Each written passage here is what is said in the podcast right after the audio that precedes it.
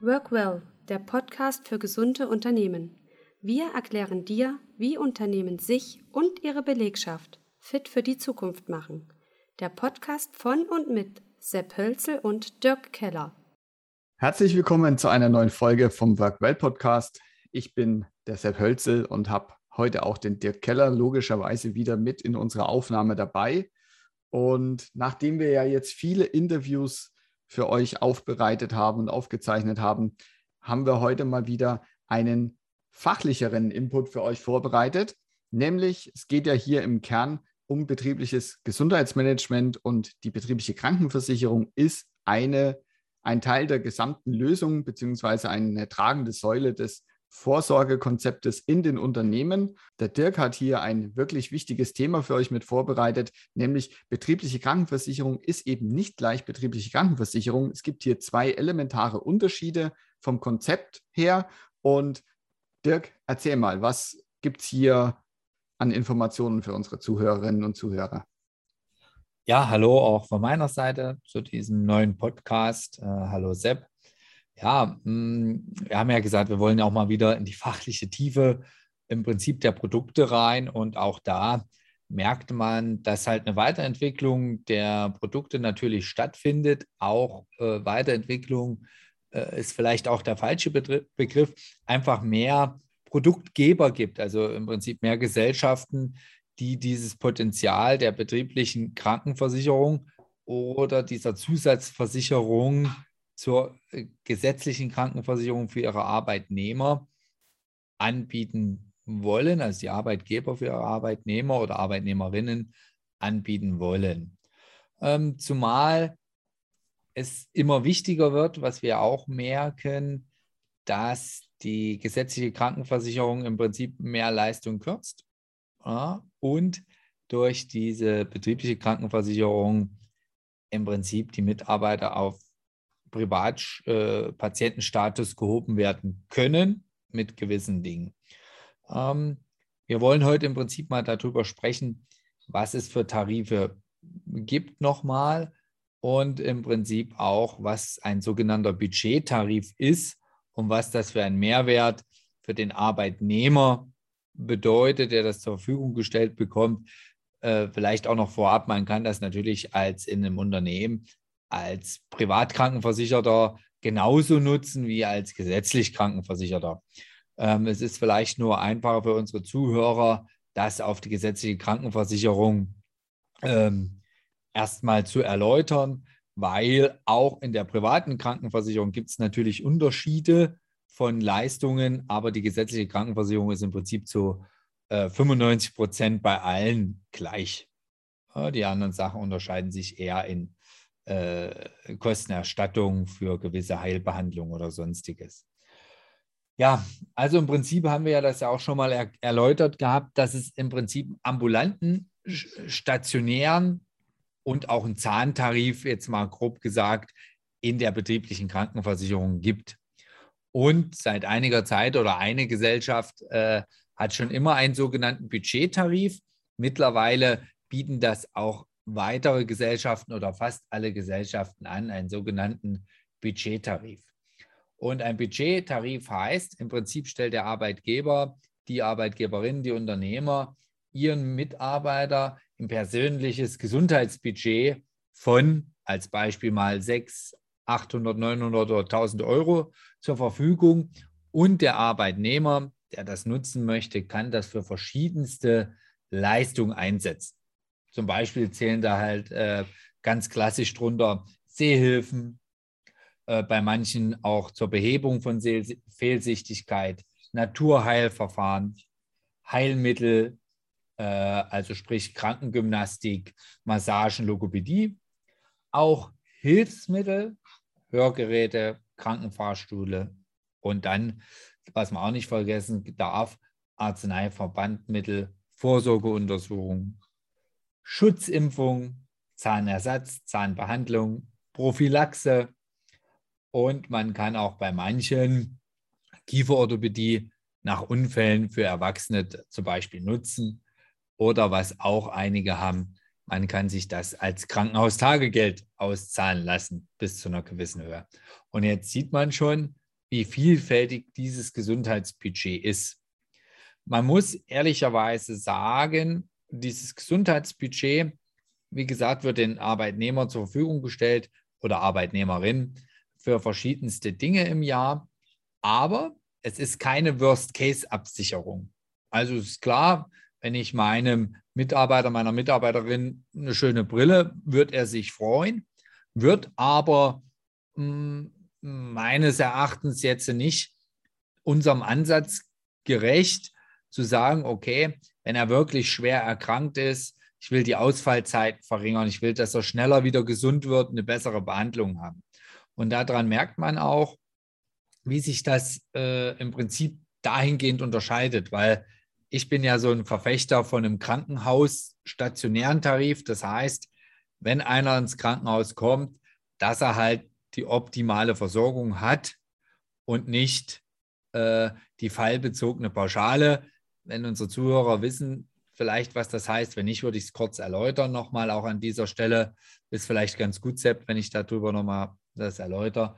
Ähm, fallbezogen heißt, ich mache es ganz einfach, ich habe Blinddarmentzündung und das Krankenhaus, wo ich eingeliefert wäre als Kassenpatient, als gesetzlich Krankenversicherter, sagt, okay, der Blinddarm, kriegen wir sieben Tage dafür Geld. Nach sieben Tagen muss das alles in Ordnung sein. Und egal, ob das so ist, ob derjenige Männlein oder Weiblein ist, ob 20 oder 55. Das ist das, was der Gesetzgeber irgendwann mal bei der gesetzlichen Krankenkasse eingeführt hat fallbezogene Abrechnung. Und das führt dazu, dass oftmals einer sogenannten blutigen Entlassung kommt. Das heißt, der Arbeitnehmer fühlt sich noch gar nicht so wohl, ist vielleicht auch noch gar nicht so weit. Das Krankenhaus geht, äh, bekommt kein Geld mehr dafür. Er geht zu seinem Hausarzt oder zu seinem weiter behandelnden Arzt und lässt sich weitere vier Wochen, fünf Wochen, wie auch immer, krank schreiben. Und das ist natürlich ein Riesenthema, weil damit fehlt er natürlich seinem Unternehmen äh, langfristig. Und das passiert zum Beispiel bei einem, äh, bei einem Zusatztarif stationär, wo man halt Chefarztbehandlung hat, äh, Einbettzimmer und so weiter, nicht, weil da halt wirklich die Behandlung abgerechnet wird, einzeln. Ja, es sind ja wieder mal spannende Ansätze, die es da draußen in der Versicherungswirtschaft zu dem Thema gibt.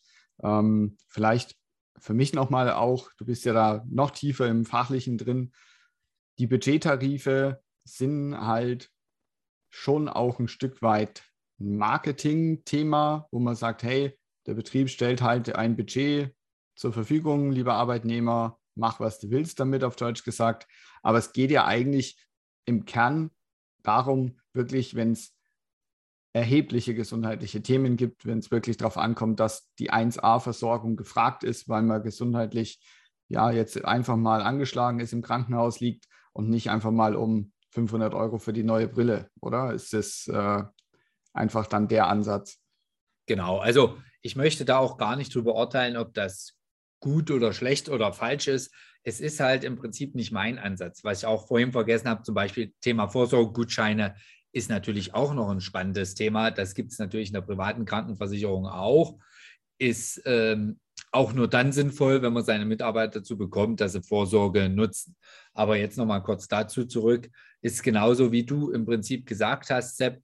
Ich stelle meinen Mitarbeitern was zur Verfügung, aber es ist der Nutzen des Arbeitgebers.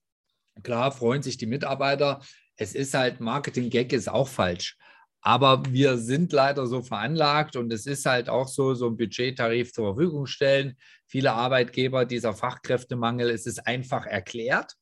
Ich kann sagen, okay, ich gebe meinen Mitarbeitern, wie gesagt, 600, 800, 900.000 Euro. Es gibt auch Tarife, die noch darüber gehen.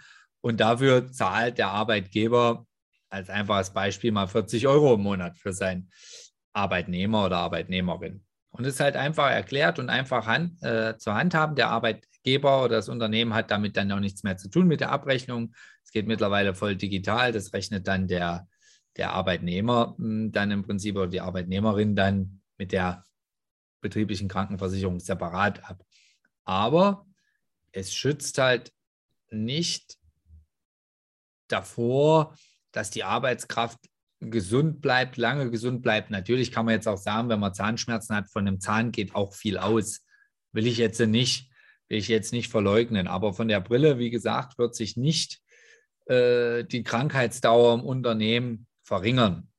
Und auch vielleicht da, weil ich das sage, stationär und jetzt äh, Vorsorgegutscheine, wenn halt der Hautkrebs erkannt wird, was wir auch schon mal in einer Folge hatten in einem Unternehmen, wo das ist, anhand dieses Vorsorgegutscheines, den er nutzen kann, dann wird er natürlich auch stationär aufgenommen und das greift eins ins andere.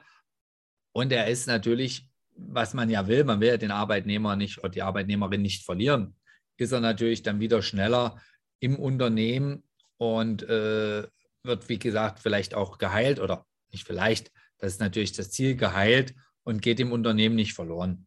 Und ob in so einem Budgettarif, ähm, wenn ich Krankengymnastik mache, auch gut, kann vorbeugend auch alles funktionieren. Das möchte ich, wie gesagt, nicht zu verteufeln, aber als absolute Priorität oder als erstes, wenn man sich für eine betriebliche Krankenversicherung entscheidet, sehe ich diesen Tarif nicht ganz vorne. Kann man natürlich, wenn Arbeit, Arbeitnehmer, äh, ein Arbeitgeber oder ein Unternehmen alle Tarife für seine Mitarbeiter nutzen will oder aufbauend immer mehr Tarife, dann ist das sicherlich dann obendrauf auch was Gutes.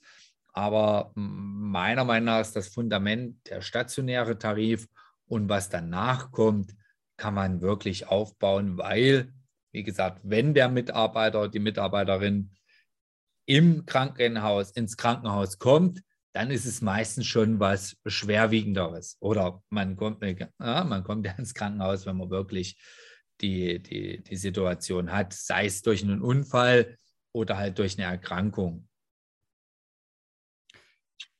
Ja, super. Also erstmal vielen Dank, Dirk, für die, für die fachliche Ausführung. Und ich denke, das ist auf jeden Fall ein spannendes Thema, in dem wir in den weiterführenden Folgen dann auch nochmal weiter Bezug nehmen können, nämlich auch die Praxisrelevanz aus der Praxis für die Praxis ist ja unser gemeinschaftlicher Ansatz und vielleicht jetzt auch schon die Ankündigung gleich mal für die nächste Folge, ähm, wo wir eben mit der betrieblichen Krankenversicherung einen höheren Praxisbezug haben und da kommt auch die Erfahrung, die wir beide ja auch als Versicherungsmakler im Privatkundengeschäft jeden Tag sozusagen in den Kundenordnern hier äh, bei uns im Büro sehen. Was machen die Leute denn für sich selber privat und wo genau ist dann die Lücke, die wir ja mit einer betrieblichen Krankenversicherung ideal bedienen können? Das vielleicht mal so ein kleiner ja, Teaser für die nächste Folge.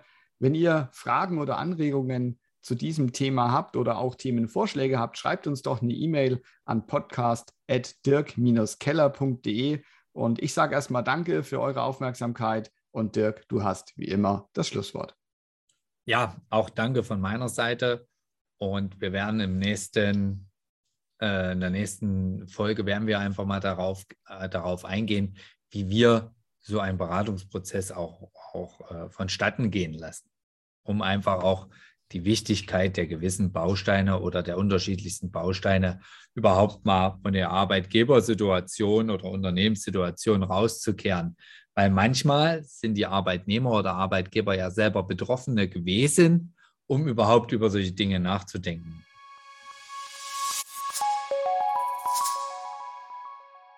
Danke fürs Reinhören. Wenn du in Zukunft keine Folge mehr verpassen möchtest, abonniere den Workwell Podcast. Bis zum nächsten Mal.